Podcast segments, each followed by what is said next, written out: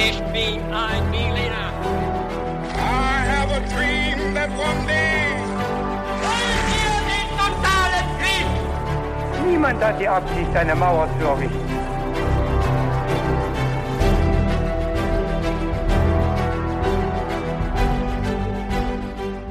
Hi und willkommen bei His2Go, dem Geschichte-Podcast zum Mitnehmen.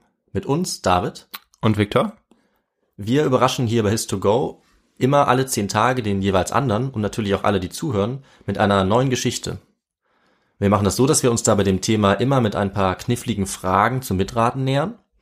Und ich freue mich diesmal auch wieder darauf zu erfahren, worum es heute geht. Vorher habe ich aber noch eine kleine Frage an dich, Viktor. Was trinkst denn du heute zum Podcast? Ich trinke heute einen Grüntee mit Honig. Sehr schmackhaft. Und bei mir gibt es heute einen Kaffee, in den ich ein bisschen Zimt reingerührt habe. Für ein besonderes Erlebnis quasi. Sehr gut, sehr gut. Und jetzt übergebe ich an dich, Viktor, mit dem Start der Folge. Sehr gerne.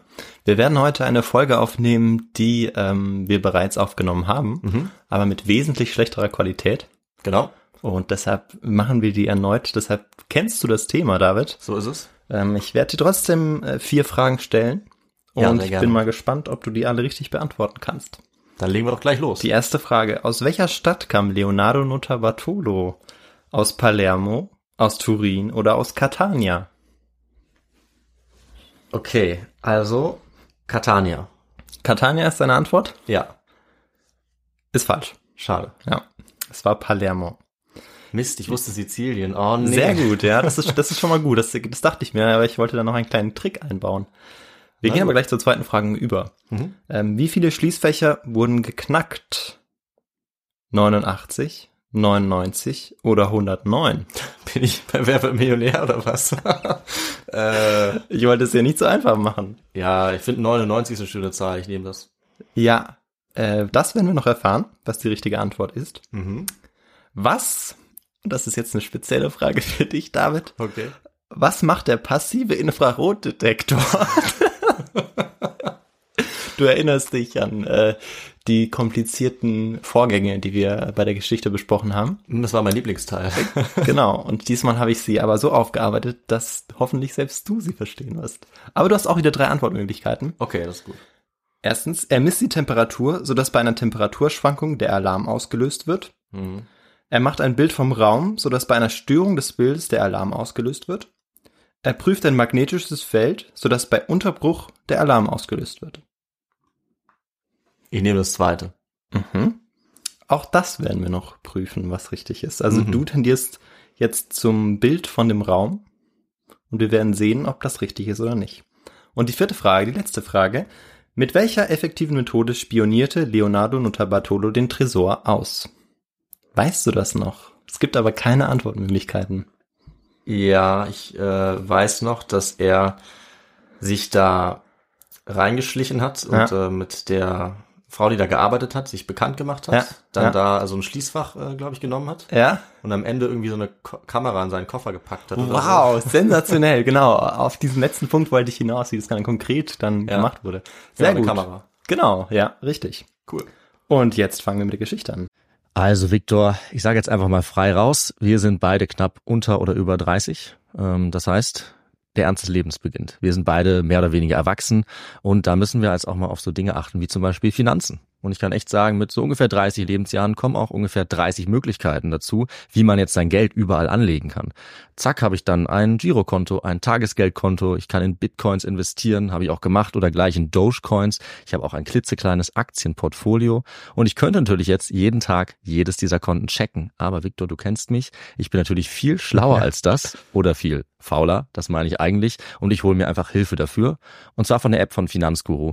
Das ist nämlich eine kleine, aber feine App, die mir einfach all diese Konten verbindet. Finanzguru ist auch unser neuer Partner und kann auch noch einiges mehr. Das stimmt und ähm, tatsächlich wird es immer komplizierter und immer schwieriger, da den Überblick zu behalten. Da gebe ich dir vollkommen recht. Und bei Finanzguru kann man eben die monatlichen Ausgaben und Einnahmen dort eben sehr schnell überblicken und eben auch kontrollieren. Und das Ganze ist dann auch noch in Kategorien eingeteilt. Und da sieht man dann auch, David, dass wir einfach viel zu viel Kaffee trinken. Das ist allerdings wahr. Aber Victor, wenn man merkt, dass man so eine Stelle hat, wo man viel zu viel Geld ausgibt oder es einfach ein bisschen besser überblicken möchte, dann kann man gerade dafür ein eigenes Budget auch anlegen lassen. Und das machst du für Kaffees auch? Ich mache fürs Kaffeetrinken ein eigenes Budget, klar. Nein. Natürlich. Und wie hoch ist dieses Budget, David? Das kann ich dir leider nicht sagen. Man muss auch ein paar Geheimnisse für sich behalten. Aber tatsächlich helfen solche Budgets eben, die Ausgaben besser zu begrenzen. Und ich glaube, wir haben alle irgendeine finanzielle Schwachstelle, sage ich mal. Bei uns beiden ist es halt der Kaffee, aber es könnte auch irgendwas anderes sein. Ja, das stimmt. Bei Finanzguru bekommst du auf jeden Fall auch noch zusätzlich Finanztipps, um eben beispielsweise bestimmte Ausgaben wie den Kaffeekonsum zu überblicken. Mhm. Also es gibt quasi intelligente Budgetvorschläge, die dir einfach helfen. Du kannst dir genau anzeigen lassen außerdem, wie viel Geld dir bis zum Monatsende bleibt. Das alles wird aufaddiert und gegengerechnet dann. Und das trifft natürlich auch auf die wirklich wichtigen großen Ausgaben zu, also nicht nur auf den Kaffee. Auf der App Finanzguru kann man zusätzlich auch das eigene Kaufverhalten analysieren, um dann zukünftige Veränderungen zu planen oder eben bequem einzusehen. Das Ganze funktioniert so, du lädst die App runter, verknüpfst dein Konto und auf dem Homescreen klickst du dann auf dein Profil oben rechts und kannst dort den Gutscheincode eingeben. Und der ist, das ist ganz einfach, His to Go. Und damit kannst du als Neukundin und Neukunde Finanzguru Plus drei Monate lang kostenlos nutzen. Also nochmal der Code His to Go. So wie der beste Geschichtspodcast. So ist es. Genau, zunächst mal die erste Frage. Was ist die Turiner Schule? Denn um die wird es auch heute gehen. Die im Ausdruck Turiner Schule steckt ja bereits die Stadt Turin. Das heißt, das war eine Gruppierung, die in Turin zunächst aktiv war. Und das waren Menschen, die kamen aus Sizilien. Und du hast vielleicht schon eine erste Vorahnung, Italien, Sizilien. Wir sind jetzt ja 50er, 60er, die ähm, ersten Sizilianer ziehen auch in den Norden. Was, was passiert da auch im Norden, unter anderem auch in Turin jetzt, in diesem Gangstermilieu? Ähm, Also wie heißt denn jetzt oder wie nennt man eigentlich dann das, was passiert? Okay, also die- unter welcher Gruppierung? die Mafia Das? greift. Genau, um richtig, sich. die Mafia. Die Turiner Schule ist aber abseits von dieser Mafia, das ist ganz wichtig. Mhm. Und so zieht eben auch ein gewisser Leonardo Notarbartolo, der ähm, in Palermo wohnhaft war, nach Turin. Und genau, jetzt in den 80er, 90er tragen dann eben verfeindete Mafia-Clans auch erbitterte Kämpfe aus. Und es war auch das Zuhause gleichzeitig der erfolgreichsten Schmuckdiebe. Und das organisierte Verbrechen nimmt dann exponentiell zu.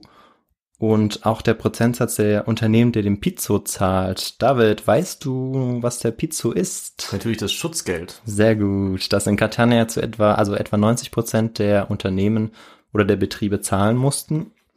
Und wir befinden uns jetzt aber in Turin und die Polizei hat natürlich jetzt sehr viel mit diesen Mafia-Clans zu tun, die sie aufhalten wollen, weil die natürlich ja anders vorgehen als die Turiner Schule, was wir auch noch erfahren werden. Und die, die Diebesbanden, die können dann eben über Jahrzehnte hinweg relativ, ja, ausgelassen eigentlich die Stadt ausrauben, wenn sie eben nicht der Mafia angehören, weil sie da eben eine ganz bestimmte Methode anwenden, auf die ich jetzt gleich zu sprechen komme. Nota Bartolo, kommen wir zurück zu ihm, war zunächst ein Kleinkrimineller und er wurde eigentlich mehr im Gefängnis erzogen als, als in der Gesellschaft und er spezialisierte sich auf Juwelen und auf den Juwelenraub. Und er hatte ein großes Talent eben für den Design von Schmuck. Mhm. Und er öffnet jetzt auch ein Schmuckgeschäft, äh, allerdings natürlich nicht, um irgendwie ja wirklich echten Schmuck zu verkaufen. Das wäre ja langweilig. Genau, sondern um eine gute Tarnung auch zu haben. Und das Besondere an der Turiner Schule, ich habe es jetzt vorher angekündigt, ich glaube sogar in zwei Sätzen in Folge, was jetzt die Methode ist. Das Besondere an der Turiner Schule war, dass sie völlig ohne Gewalt auskam. Ich hatte mir überlegt, dir auch diese Frage eingangs zu stellen, aber ich dachte, das wäre zu einfach gewesen. Das hätte ich, klar, hätte ich Genau, das ist eigentlich auch der gewusst. Clou. Und das ist auch der Unterschied, warum eben die Turiner Schule nicht so, ja, nicht so untersucht wurde von der Polizei, dass man da nicht so hinterhergegangen ist, weil die Mafia eben ganz andere Vorgehensweise hatte, viel gewalttätiger war, ja unter anderem auch Morde begangen hat und das war bei der Turiner Schule ein No-Go. Ja. Und so war es eben oft der Fall, dass die Polizei oft leergefegte Schmuckvitrinen vorfand, der Juwelierläden, bei denen die Schlösser noch intakt waren, Videokameras liefen und auch die Fenster noch heil waren. Und genau, das Fassen der Mafiabanden hatte natürlich dann Priorität. Mhm. Krass. Ja. Und jetzt fragen wir die Frage, wer gehörte zur Turiner Schule? Na, zunächst einmal muss gesagt werden, die Turiner Schule ist jetzt keine klassische Bande, wie wir es von ähm, ja, Mafiosi kennen, die sich zum Teil auch einen Namen geben, wie eben zum Beispiel die Cosa Nostra, die aus Sizilien ja kommt, oder, oder andere Mafia-Gangster-Familien, sondern äh, es geht hierbei eigentlich um eine Bezeichnung, die dann später von Journalisten getroffen worden ist, für eben ja, Juwelierdiebe, die in, vor allem in Turin aktiv waren. Und sie gehen eben nie mit Gewalt, also das hebe ich jetzt nochmal vor, vor, sondern Mhm. Sie gehen vor allem sehr listig vor, mit viel Einfallsreichtum, um dann die ganzen Sicherheitsmaßnahmen zu überwinden, von denen du schon eine erraten durftest. Ja, ich habe es zumindest versucht. Ja, genau. Äh, wir werden sehen, ob das richtig war. Ja, zu dieser Gruppe gehören Leonardo Notarbartolo, den ich jetzt schon mehrfach genannt habe, Ferdinando Finotto, das war ein Allround-Talent, der sich mit Alarmanlagen und Schlössern, Computern und Scheinfirmen auskannte. Einmal noch Elio Donorio, das war ein Alarmspezialist, und Klasse. Pietro Tavano, verlässlicher Freund unter Bartolos. Also ich finde, die Namen sind auch einfach schon super. Ja, das sind echt so, so, wund so wunderbare Verbrechernamen. Ja, die wollen einfach schon, dass man da irgendwie einen Film draus macht, habe ich das Gefühl. Das passt ja. Ja, genau. Dazu kommen wir später auch noch. Na klar. zum Film. Genau. Und jetzt im Herbst 2000 mietet sich ein ganz charmanter Italiener ein Büro im Diamantenzentrum von Antwerpen. Dieser jemand ist natürlich Leonardo Notarbartolo. Und das ist die Diamantenhochburg schlechthin. Zu diesem Zeitpunkt ist auch eine Frau namens Julie Boos die Gebäudemanagerin. Und das wird dann im Ganzen auch noch zum Verhängnis werden, was wir noch erfahren werden.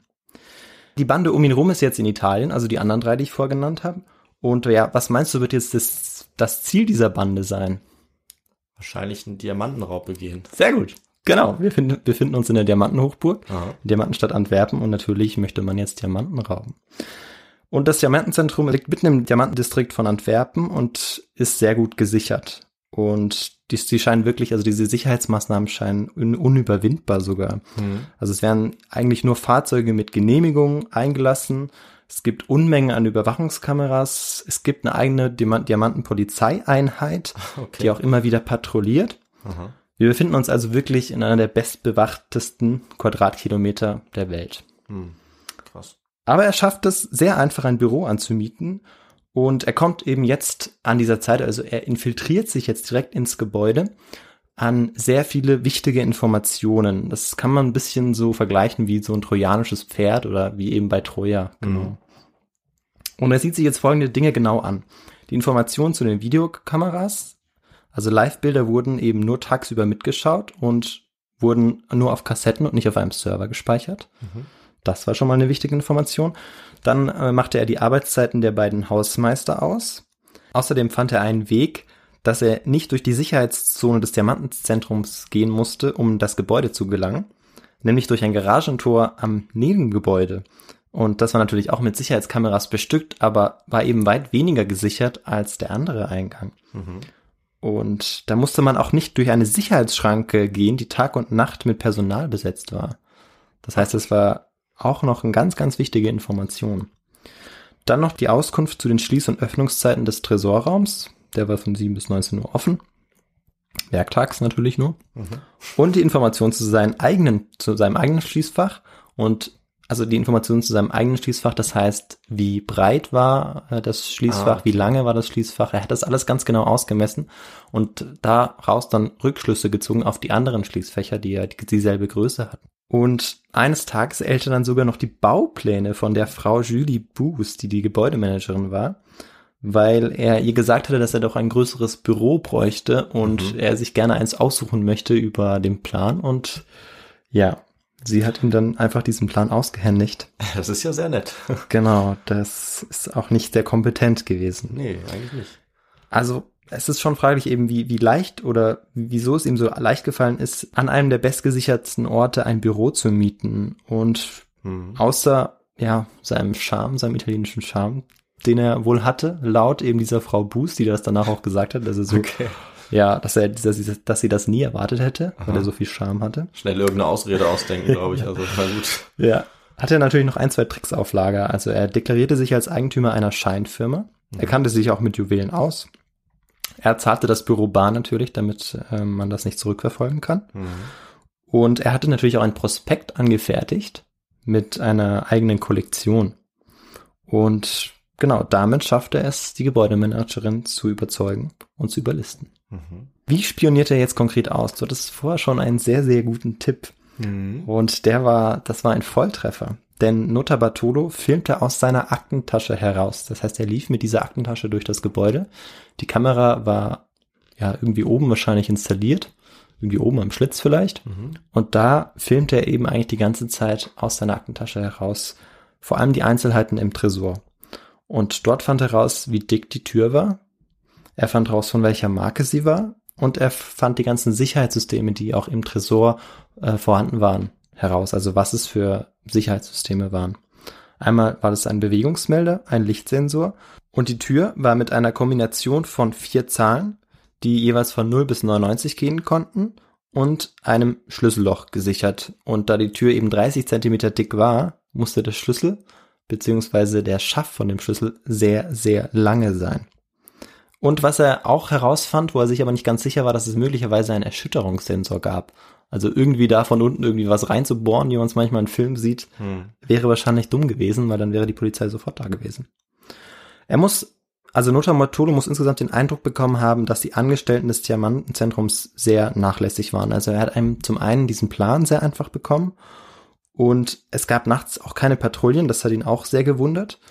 Und man verließ sich wirklich ganz auf die Technik. Und ja. was war nochmal das Problem bei der Technik, vor allem bei den Sicherheitskameras? David, weißt du das? Ähm, dass die Aufnahmen gelöscht wurden oder so, dass man die irgendwo herkriegen konnte? Und dass die Aufnahmen nur auf Kassetten gespeichert wurden und nicht auf dem Server. Ah ja, okay. Das heißt, wenn man diese, wenn man diese verschwinden lässt, ja, dann ja. gibt es überhaupt keine Aufnahmen mehr. Ja. Und das war eigentlich das einzige Sicherheitssystem, das durchweg lief und das war eben auch sehr löchrig. Und er fliegt jetzt immer wieder nach Italien zurück, um seinen Komplizen eben neue Informationen mitzuteilen. Und bei diesen regelmäßigen Treffen dieser Bande, dieser Turiner Schule in Italien gab unter Bartolo dann auch Preis, wie leicht es eben ist, beispielsweise dieses Garagentür von innen zu öffnen. Also ich hatte vorher gesagt, dass eben, dass jetzt ein Eingang möglich ist vom Nebengebäude aus, mhm. nicht im Hauptgebäude.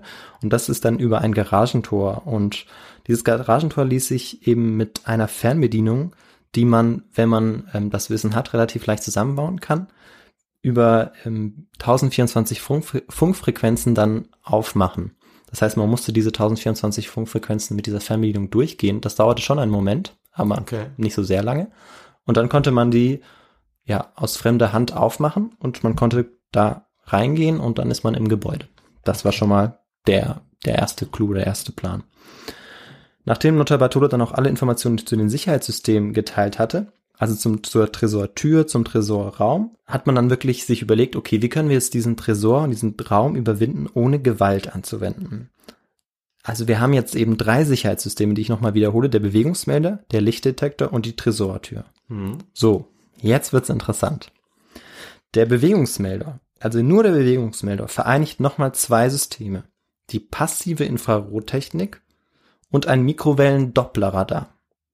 Du erinnerst dich sicher, David? Ein bisschen, ja. Sehr gut. Der passive Infrarottechnik-Detektor schlägt jetzt auf Temperaturschwankungen an. Ah, natürlich, die Temperaturschwankungen. Genau, das wäre Klar. Antwort A gewesen. Aha. Aber du lagst gar nicht so äh, weit daneben, denn der Mikrowellen-Dopplerradar, der macht mit Hilfe der zurückgeworfenen Strahlung ein Bild vom Raum und sobald sich jemand durch den Raum bewegt, wird eben dieses Bild gestört und der Alarm wird sofort ausgelöst. Mhm. Um Fehlalarme zu verhindern, wird aber der Alarm nur dann ausgelöst, wenn Infrarotsensor Sensor und Mikrowellensensor gleichzeitig anschlagen. Das heißt, wenn nur eins passiert, wenn zum Beispiel ein mhm. Schlüssel runterfällt, würde ja nur das Bild gestört werden. Das ja. heißt, der Mikrowellendopplerradar würde jetzt ähm, einen Alarm eigentlich melden. Aber da die, keine Temperaturschwankung ist, weil der Schlüssel ja nicht irgendwie wärmer ist mhm. als sonst, mhm. ähm, würde es nicht anschlagen. Oder würde jetzt eine Maus durchrennen? Dann würde er, oder? Dann würde er anschlagen, genau, okay. richtig. Ja. Also es ist wie wenn jetzt ein Mensch ranlaufen würde ja. eigentlich, genau. Und ja, was machten sie jetzt da in Turin? Elio Donorio, der selbst auch Schlosser war, verschaffte sich einfach jetzt die gesamte Tür. Sie, hatten ja, sie wussten ja, von welcher Marke es ist. Haben sich die ganze Tresortür verschafft und tüftelten jetzt an, an dieser herum. Und ja, hast du jetzt eine Idee, wie man diese Sicherheitssysteme umgehen hätte können? Oder weißt du das vielleicht noch? Ich glaube, man braucht eine Art von Spray. Ja? Oder? Und das hat er dann auf den Sensor gesprayt. Ja, sehr gut, genau.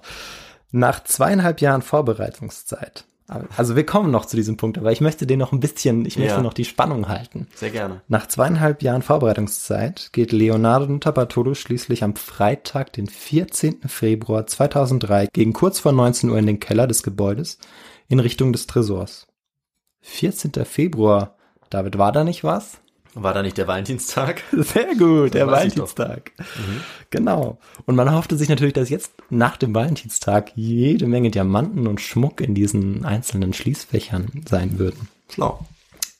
Nota Bartolo jetzt, kurz vor 19 Uhr. Wir haben uns ja gemerkt, um 19 Uhr schließt dann der Tresorraum. Geht er nochmal in den Tresorraum rein und sprüht jetzt die Linse des PIR, des passiven Infrarotdetektors, mit Haarspray voll. Und warum macht er das?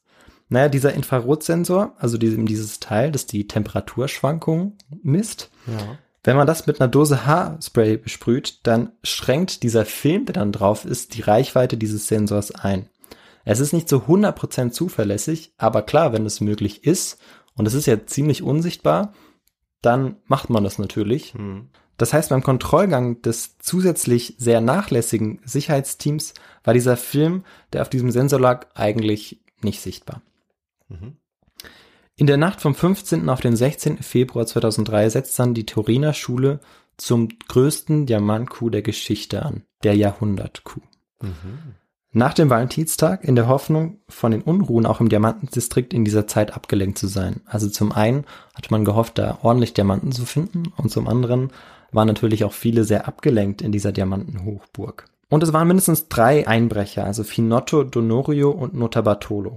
Pietro Tavano war wahrscheinlich derjenige, der die Diebe zum Diamantenzentrum fuhr und derjenige, der sie dann auch wieder abholte. Mhm. Und jetzt gelangen sie über das Garagentor natürlich ins Innere des Gebäudes.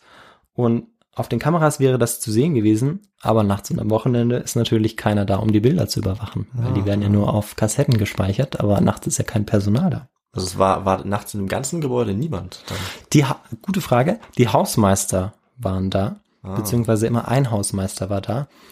Aber der machte sa, ja sehr nachlässig seine Patrouillengänge auch nicht wirklich. Und der war halt, das Gebäude ist relativ groß. Hm. Und Mutter Bartolo hatte auch genau den Tag ausgemacht, als derjenige, der Hausmeister arbeitete, der weniger genau arbeitete. Okay.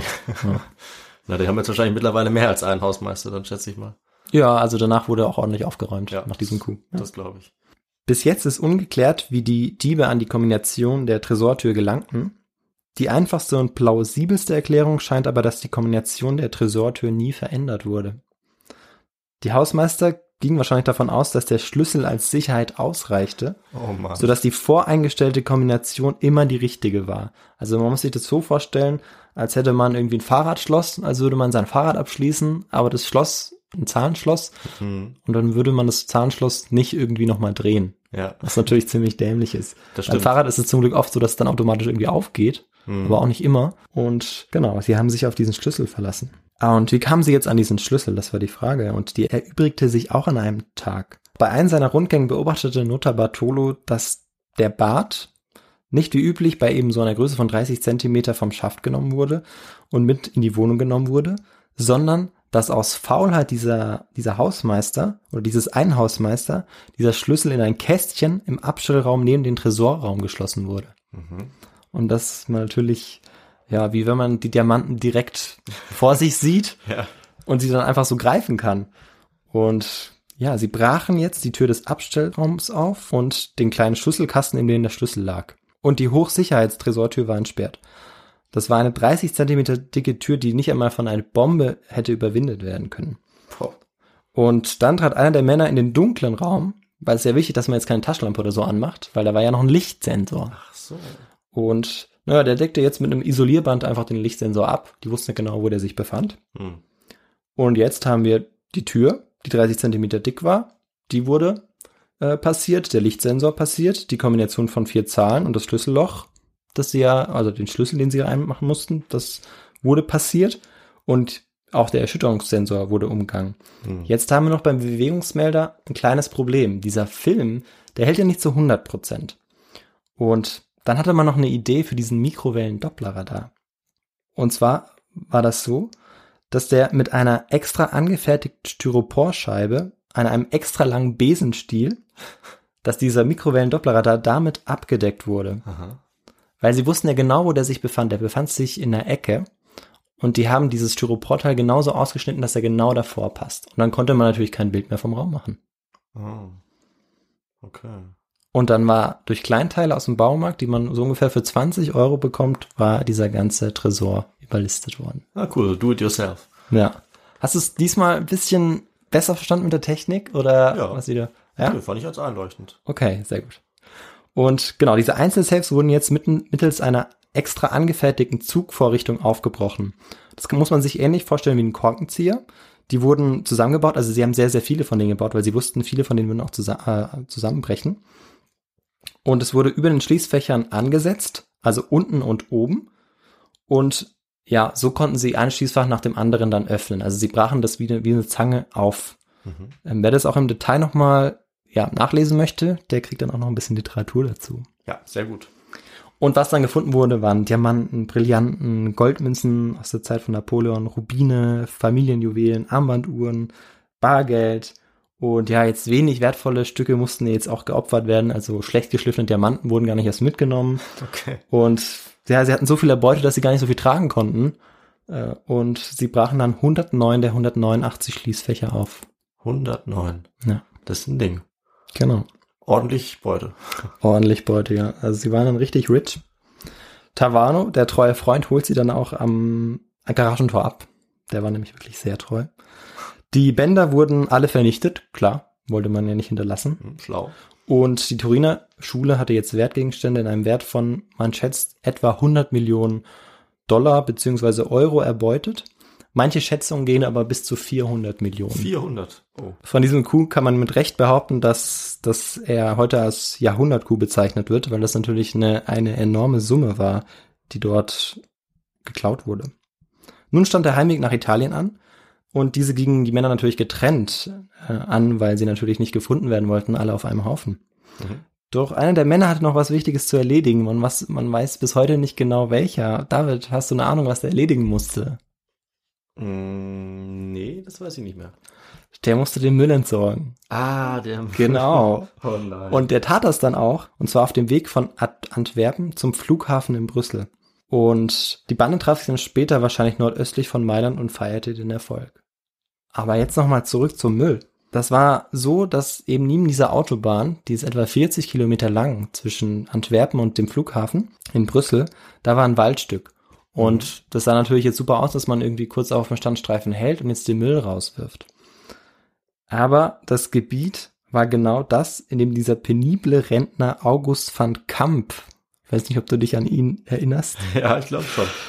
ähm, in dem er unterwegs war, weil er dort seine Frettchen ausführte. Ach so.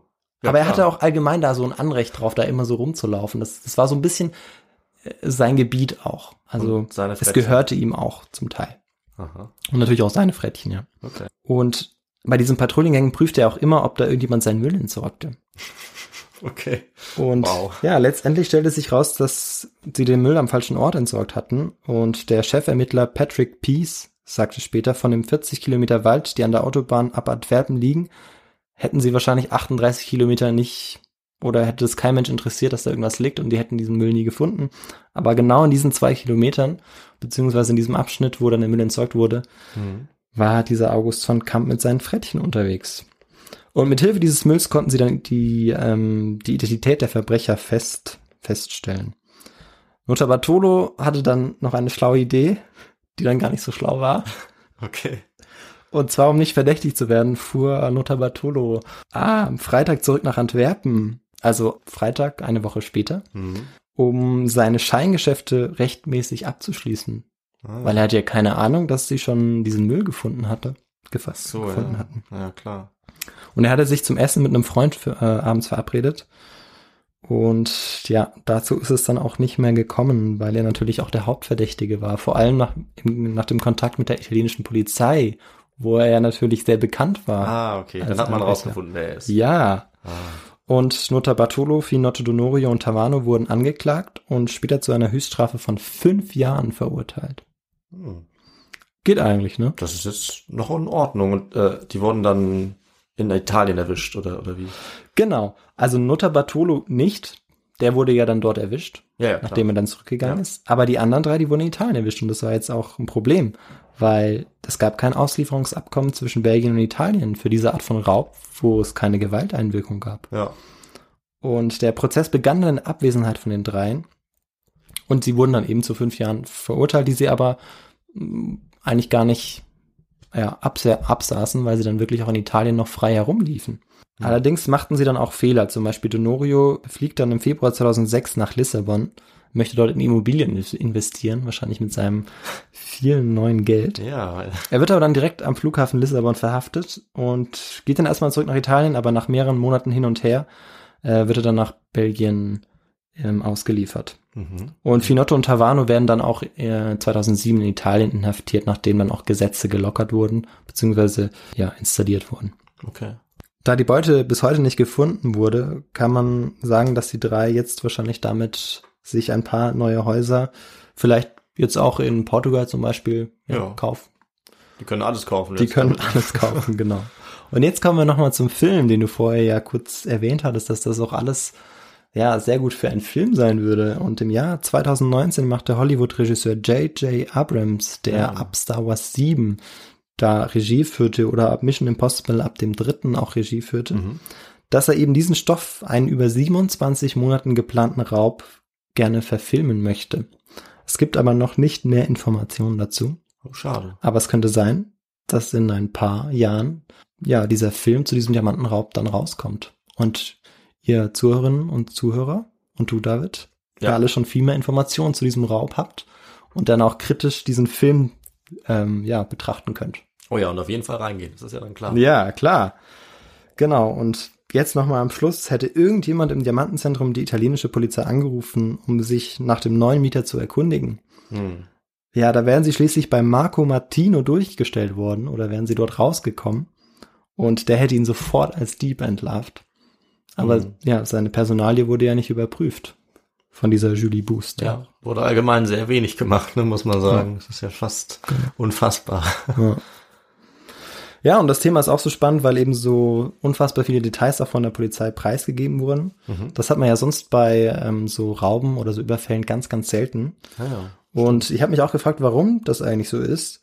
Aber was dafür sprechen könnte oder was sicherlich dafür spricht, ist, dass danach das Diamantengeschäft in Antwerpen als unsicher galt. Und das wollte die Polizei überhaupt nicht auf sich sitzen lassen. Und die haben dann wirklich auch mit allen kooperiert und alles preisgegeben, was sie hatten, um zu zeigen, okay, wir haben diesen Raub super schnell aufgeklärt. Und genau, es ist, also es gibt keinen Zweifel daran, dass wir hier Ja. die, das Ganze irgendwie in Ordnung halten können. Ja, dass unter Kontrolle ist, dass man sich keine Sorgen um die Diamanten machen muss, ne? Genau. Ja, weil sonst wäre ja wahrscheinlich die Gefahr, dass dann niemand mehr irgendwie da sich beteiligen will und die sofort pleite gehen, ne? Ja. Okay. Ja. Und das war meine Geschichte, Ja. die du ja schon kanntest. Die kannte ich schon, aber trotzdem nochmal vielen Dank. Ja, Hast gerne. ja äh, sehr schön aufbereitet, muss ich sagen. Vielen Dank. Sehr gut ähm, nachgebessert und, und noch, noch spannender als beim ersten Mal erzählt, finde ich. Also Okay. sehr gut Sehr gelungen. Und ähm, ja, ist auch na, nach wie vor eine echte lustige auch, aber echt auch skurrile Geschichte, dass das Ja, so fand viel, ich auch. Dass so viel da durchgehen konnte, so viel nicht gepasst hat. Also man sagt ja nicht umsonst, Gelegenheit macht Diebe. Also ich glaube, wenn der Nota Bartolo, Sehr gut, ja. danke, wenn der äh, da nicht gesehen hätte, ah, hier liegt der Schlüssel und ah, so ist das alles einfach, dann hätte er das vielleicht auch nicht gemacht. Ne? Aber das hat ja schon ein bisschen dazu eingeladen. Also, ja, mit Sicherheit. Ja. Ja, Wobei sie natürlich schon immer dahinter waren, irgendeine Lösung zu finden. Hm. Und man hat das Gefühl, egal wo man ist oder egal wo man sich findet, es gibt irgendwie immer eine Sicherheitslücke, man muss nur lange genug warten, das Ja. Gefühl. Also ich hätte mir vorstellen können, dass dieser Nota Bartolo da auch noch fünf Jahre drin bleibt, Hm. nur um diesen einen Coup ähm, ja, dann zu landen. Ja, es kann, stimmt, das kann die auch sein. Aber Ja. ich denke, viele wären wahrscheinlich da äh, versucht gewesen, wenn sie sehen, wie schlecht Ja, die ja, doch, genau. Diese. Disziplin auch ist auch erstaunlich. Ja, schon krass. Ja, und hast du sonst noch eine Frage? Nee, ich ähm, habe das ja jetzt mit den zwei Episoden doch ganz gut in Erinnerung. Ja. Äh, fürs Erste. Du kannst eigentlich die nächste Folge dazu auch machen. Ja, klar. Also wenn es nochmal kommt, dann beteilige ich mich gerne. Aber du kannst äh, gerne trotzdem nochmal sagen, was denn Literatur war. Ja, sehr gerne. Und zwar gibt es da ein sehr, sehr gutes Buch. Also es gibt viele tolle Artikel auch im Internet, wobei man vielen auch sehr vorsichtig sein muss. Mhm. Und dieses Buch ist von Scott Andrew Selby und Craig Campbell. Und das heißt äh, in der Übersetzung auf Deutsch Lupenrein, die wahre Geschichte des größten Diamantenraubes aller Zeiten. Genau. Das ist 2011 zumindest auf Deutsch erschienen und ist auch sehr lesenswert, weil es sehr, sehr gut recherchiert ist. Mhm. Ähm, man unter anderem auch ihn interviewt hat Ah, okay. und ja, dann natürlich auch viele Zeitzeugen, wenn man das sagen kann. Das Ganze fand natürlich 2003 statt. Es gibt, Die meisten leben natürlich noch, die davon betroffen waren, weil es waren natürlich sehr viele, es gab sehr viele Opfer, wenn man so möchte. Mhm, stimmt. Ähm, und nur sehr wenige waren tatsächlich auch versichert. Oh, okay, scheiße. Und das war natürlich, dann waren das herbe Verluste, vor allem auch viele Familien, ähm, ja, Juwelen, die wahrscheinlich von Generationen hinweg. Ich hatte ja bei einem Schmuckstück gesagt, dass es noch zu Zeiten Napoleons, von Zeiten Napoleons stammt. Also Ja, sehr wertvolle Gegenstände, die dann, ja, nicht mehr da waren, wo sie und vorher waren. Heute haben es die Diebe äh, immer noch, ne? Weil die Diamanten wurden ja nie gefunden. Das ist natürlich dann sehr bitter. Ja. Haben sie wahrscheinlich schön irgendwo vergraben im, im Garten. Und wenn Hm. man mal was braucht, holt man einen kleinen Diamanten raus. Na, Praktisch. Ja, aber cool. Dann äh, ja, schaue ich gerne mal in das Buch rein. Äh, und Victor, willst du uns da vielleicht noch sagen, was man auch noch machen kann, wenn Ja. eine Episode gefallen hat und man ein bisschen unterstützen möchte? Sehr gerne. Also wir haben einen Instagram- und Facebook-Account, wo ihr uns gerne liken könnt oder auch Kommentare setzen könnt, uns Feedback geben könnt, vor allem auch über unsere His2Go-E-Mail, die folgendermaßen lautet his2go at gmail.com, wobei das to ausgeschrieben ist, also T-W-O-O. Wir freuen uns da äh, auf euer Feedback. Wir antworten natürlich auch immer und übernehmen eure Verbesserungsvorschläge sehr gerne. So ist es. Ähm, und dann würde ich sagen, wir hören uns in zehn Tagen wieder. Wie Genau. immer hier bei His2Go und sagen dann Ciao, bis zum nächsten Mal. Ciao.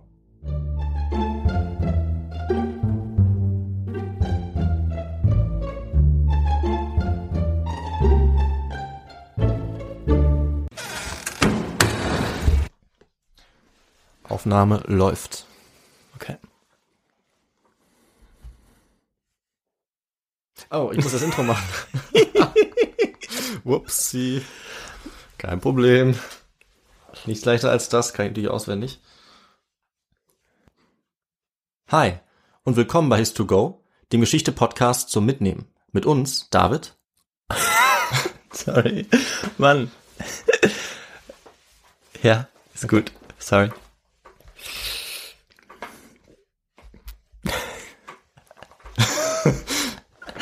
Der Anfang war lustig. Ja, der war ja komisch, ne? Ja, aber du- der war so ungewohnt irgendwie. Du hast ganz anders gesprochen als sonst. Ja, ich, ja, ich weiß auch nicht.